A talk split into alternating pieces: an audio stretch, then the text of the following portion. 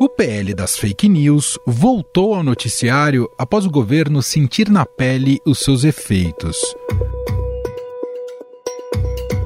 O projeto prevê novas diretrizes para as redes sociais em relação à veiculação de notícias, divulgação de conteúdo falso e impulsionamento de propaganda eleitoral e de conteúdos políticos, entre outros aspectos. Recentemente, o perfil no X, o antigo Twitter da primeira-dama do Brasil, Rosângela da Silva, a Janja, foi hackeado e várias informações falsas foram postadas. Em postagens, o hacker publicou ofensas e mensagens sexistas. Nesta terça-feira, no Instagram, a esposa do presidente Luiz Inácio Lula da Silva chamou de ataque de ódio as publicações, classificadas de machistas, criminosas, misóginas e violentas. Nas postagens, o hacker intercalou mensagens de cunho sexual com outras direcionadas ao ministro do Supremo Tribunal Federal, Alexandre de Moraes, ao presidente Lula e a políticos em geral. A questão é que o projeto está parado desde maio e nunca houve pressão dos governistas para acelerar a tramitação, e a proposta nunca entrou na lista de prioridades para o Poder Executivo. A base do presidente Luiz Inácio Lula da Silva só retomou o debate depois de um dos seus sofrer com as fake news. E olha que o próprio PT já foi vítima dessas notícias em 2018, quando perdeu a eleição para Jair Bolsonaro. Quem não lembra da história de que Fernando Haddad, quando ministro da Educação, teria autorizado a compra de mamadeiras com bico em formato de pênis? Aquela foto da mamadeira. Eu achava que. Eu falei, quando o cara veio me preocupado falar comigo, eu falei, cara, esquece isso aqui, cara. Imagina se alguém vai acreditar num negócio desse. Ele falou, não, não é imagina se Já vão acreditar. Estão acreditando. Estão acreditando. A gente fez quali ontem e as pessoas estão achando isso. Nós contamos 82 disparos em massa numa semana com coisas tão loucas quanto essa.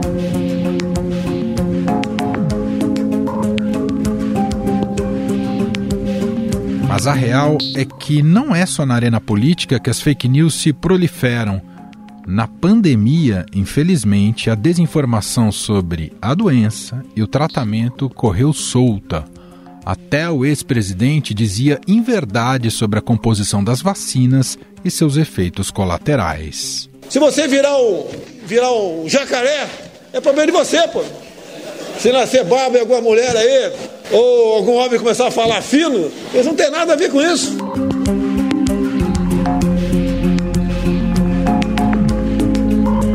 Isso sem contar a propaganda de remédios sem eficácia comprovada para se prevenir da Covid-19. Mas não para por aí. As fake news já causaram morte de pessoas pelo Brasil.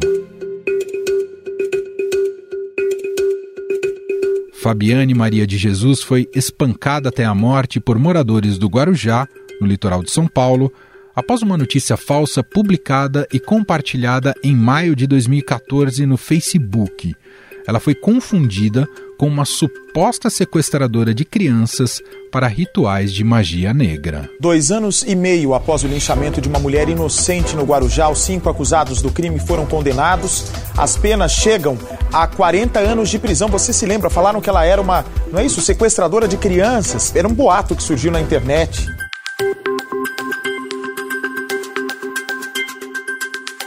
Fora do Brasil, moradores de uma comunidade no interior do México lincharam e queimaram vivo Daniel Picasso, de 31 anos, que identificaram equivocadamente como ladrão de crianças. Desde ayer conocimos este audio que se estuvo difundiendo en redes sociales sobre la presunta existencia de secuestradores de niños y corriendo este audio sin verificarlo evidentemente provocó el linchamiento de Daniel Picasso. E não podemos esquecer que as informações falsas sobre a vulnerabilidade das urnas eletrônicas no Brasil ocasionou uma onda de protestos que culminou nos ataques à Praça dos Três Poderes em 8 de janeiro. O relator do PL 2630, o deputado Orlando Silva, disse que o hackeamento das contas de Janja são um estímulo para que o governo do presidente Lula reflita sobre a urgência de aprovação da proposta. A diferença entre o mundo real e o mundo virtual é cada vez menor. E tudo que vale no mundo real tem que valer no mundo virtual. Isso, inclusive, é muito importante para a luta democrática. Se nós não tivermos regras que fiquem imunes à influência econômica que essas empresas têm, nós podemos correr sérios riscos até mesmo para a democracia brasileira. O objetivo do projeto é instituir a Lei Brasileira de Liberdade, Responsabilidade e Transparência na Internet, ao estabelecer regras, diretrizes e mecanismos de transparência para redes sociais, como o Instagram, ferramentas de busca, como o Google, e serviços de mensagem instantânea, como o WhatsApp. Após a pressão das Big Techs, a votação do PL, que ocorreria em maio, foi adiada na Câmara dos Deputados. Grandes empresas de tecnologia acusam o PL de ser antidemocrático, ameaçar a liberdade de expressão e responsabilizar demais as empresas de uma forma que pode levar a uma enxurrada de processos judiciais. Por causa dessa pressão, e das campanhas contra o PL, o Supremo Tribunal Federal passou a investigar as Big Techs. O ministro Alexandre de Moraes prorrogou agora em dezembro por mais 60 dias a investigação que mira o Google e o Telegram pelo lobby contra o projeto. A Procuradoria-Geral da República defendeu a prorrogação por 60 dias do inquérito que investiga o Google e o Telegram por suposta campanha contra o projeto de lei das fake news. A PGR também se manifestou contra o arquivamento do processo, pedido pela plataforma em julho. No entanto, com a proximidade das eleições municipais, o debate em torno de uma legislação sobre o tema deve voltar à tona em 2024. Afinal, por que só agora o governo quer pressionar o Congresso Nacional para aprovar o PL das fake news? Quais os riscos para a sociedade brasileira a ausência de uma regulação das plataformas? Sobre estes temas, vamos conversar com Bianca Mulicone ela é advogada, economista, mestre em administração e doutoranda em direito na USP, com pesquisa em regulação de plataformas digitais. Ela é sócia do Pessoa e Pessoa Advogados e coordenadora do Legal Grounds Institute. Olá, Bianca, seja muito bem-vinda. Obrigada, é um prazer estar aqui com vocês hoje para falar de um assunto tão polêmico, né? Exatamente. Bom, Bianca, a gente observou recentemente um movimento de lideranças e parlamentares eh, governistas para que o PL das fake news volte à pauta do Congresso Nacional. Isso se deu após o caso que envolveu a primeira-dama Janja da Silva, né, com a conta dela hackeada ali no X, no ex-Twitter. Bom, desde maio o PL das fake news está parado. É, Para além desse caso específico da Janja, que eventualmente a gente pode até tratar depois, queria te ouvir: é urgente que esse PL seja é, pautado e votado no Congresso Nacional? É, realmente, como você bem falou, a gente teve um movimento muito forte com relação à votação do PL lá nos meses de março, final de abril, e, a, e parecia realmente que ele ia entrar em pauta, né? O deputado Orlando Silva, que estava na relatoria, inclusive estava negociando algumas retiradas de trechos mais polêmicos, mais discutidos, mas de repente isso parou. Obviamente que a, gente vive hoje, as plataformas digitais hoje, elas são o, a principal infraestrutura que dá acesso à esfera pública, né? Então você tem é, questões de regulação não apenas com o PL das fake news, que é o 2630, mas também do, no PL 2768, que é o que visa regular as plataformas digitais na questão concorrencial. A questão das fake news ela ficou muito em voga durante as eleições. Como a gente não está em ano eleitoral, ela, ela, deu aquela, aquela amainada. Uhum. De vez em quando volta, porque sim, estamos no. A gente tem lidado com essas com a novidade né, das, das redes, etc. E com o aprofundamento da internet nos últimos 20 anos. E questões de cibersegurança têm sido cada vez mais graves, mais levantadas, mais debatidas. Então a gente vê questões de vazamento de dados, agora com a questão da inteligência artificial, a utilização da inteligência artificial para a criação aí de assim, aprimoramento na criação de notícias falsas. Então, efetivamente, é uma pauta que precisa ser discutida. A grande questão é como se fazer essa regulação. E é por isso que é, o PL travou ali, mais ou menos em março, abril, e acabou que não, não andou muito. Outras pautas também se acumularam no Congresso. E ele acabou ficando um pouco esquecido, mas certamente é uma pauta que deve retornar.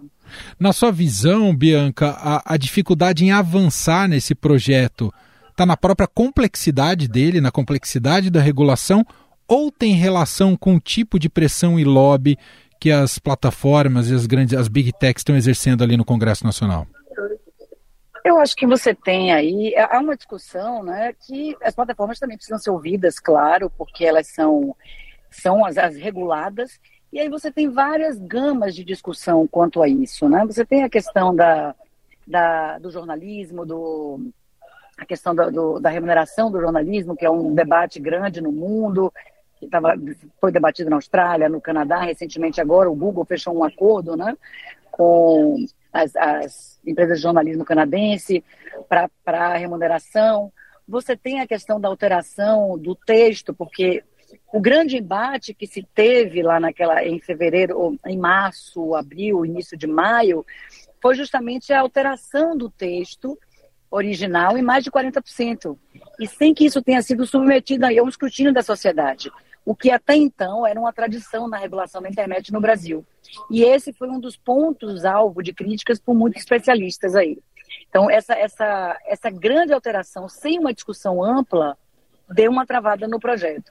Então, a gente tem aí pontos muito, é, muito bons de de pontos relevantes para a discussão, como, por exemplo, a garantia da ampla defesa do devido processo, quanto aos atos das próprias plataformas que tratam aí da restrição da liberdade de expressão, bem como o cancelamento de contas. Então, a gente vê que é uma queixa muito frequente dos usuários frente a essa falta de transparência na moderação de conteúdo uhum. por parte das plataformas, e o PL vinha justamente discutir isso. Outro ponto, a questão dos conteúdos impulsionados, né, que é importante porque essa, esse impulsionamento, muitas vezes de conteúdos vinculados a fake news, chama aí sim uma responsabilidade das plataformas. Por outro lado, a gente vê inclusões aí, como a questão da responsabilidade civil das plataformas por danos causados por esses conteúdos gerados por terceiros, quando distribuídos por meio de publicidade ou por descumprimento do dever de cuidado. É, a questão da avaliação dos riscos sistêmicos decorrentes da concepção ou do funcionamento dos seus serviços, que são temas polêmicos e que as plataformas também gostariam de ter aí um debate um pouco mais amplo.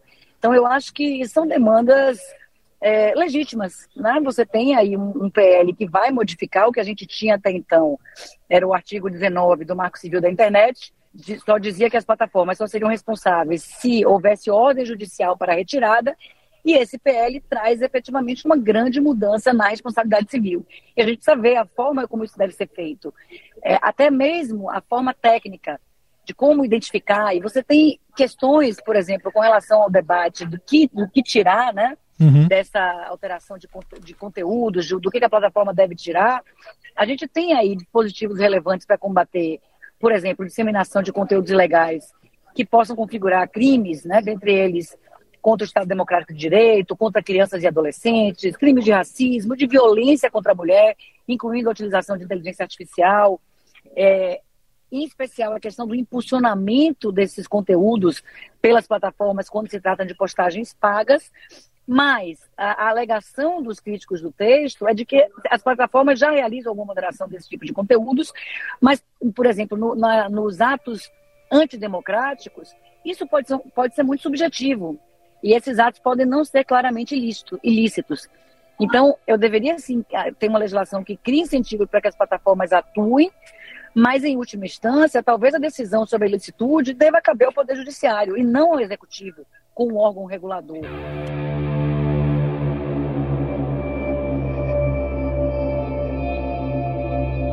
Ah, Bianca, o, o, quanto né, nessa nossa discussão, o quanto esse caso envolvendo a, a primeira-dama, a Janja, ele é, além de concreto, ele é simbólico. Se houvesse uma legislação, mudaria algo. É que ali o Twitter até reagiu rápido, mas em geral não reage tão rápido assim, né? É, eles até têm reagido de forma mais rápida. É, eu não acho que as plataformas estão muito paradas, não. Acho que elas estão começando cada vez mais a também agir. Agora, por exemplo, na guerra de nessa guerra de, de Israel com, com o Hamas, né, por exemplo, a gente tem visto uma atuação mais veloz. Uhum. Agora, obviamente, eu acho que isso perpassa por algo muito maior. Né? Essa, essa questão da primeira-dama é apenas emblemática. Mas você tem aí sim uma discussão no mundo inteiro com relação a esse poder que as plataformas acabaram adquirindo aí, como eu falei no início, por serem a principal infraestrutura que dá acesso à esfera pública. Sim. Então essa discussão ela é muito grande, ela, ela, é muito maior, inclusive, do que o PL das fake news.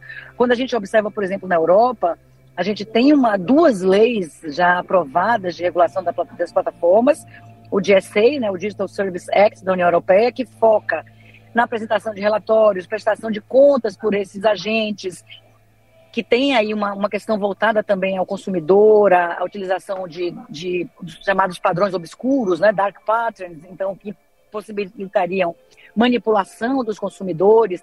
Você tem uma discussão forte com relação ao DMA, que é o Digital Markets Act, que também foi votado em 2022, entrou em vigor em 2023 e vai ser vai estar em pleno vigor no ano que vem, mas, por exemplo, ele visa regular ali os gatekeepers voltados para a questão concorrencial né, de como essas plataformas poderiam aí é, ser reguladas para que você tenha uma ampliação da concorrência no âmbito desse comércio dentro das plataformas.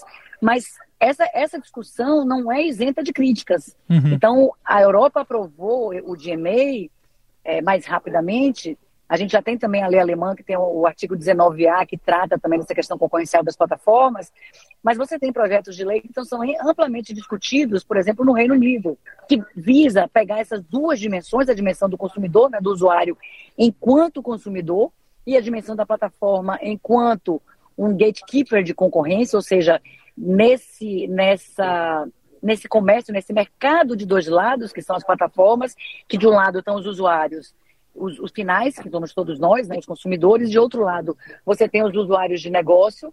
Então, essa plataforma, ela está ali como uma intermediária, e como essa plataforma pode atuar, inclusive, vendendo seus próprios produtos.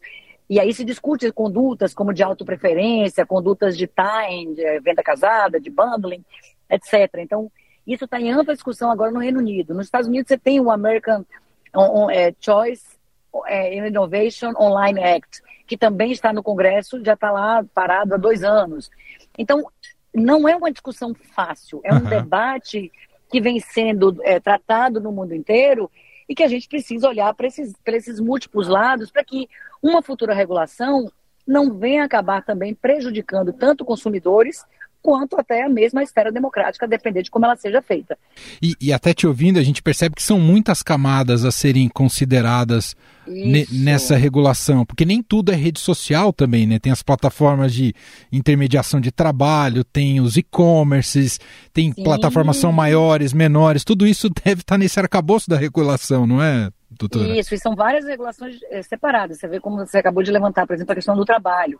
É uma outra pauta no mundo inteiro a questão da regulação do trabalho, é, dos aplicativos, dos, dos motoristas né, de, de, de, entregas em plataformas. Então, é uma outra pauta. Você vê que o que acontece é que a gente tem uma esfera digital que veio modificar muito a forma como a gente atua, né? como as relações humanas se processam. E para isso, é sim necessária uma nova regulação. Agora, por exemplo, foi instituída há uns dois meses atrás uma comissão para a reforma do Código Civil para abarcar essa realidade digital.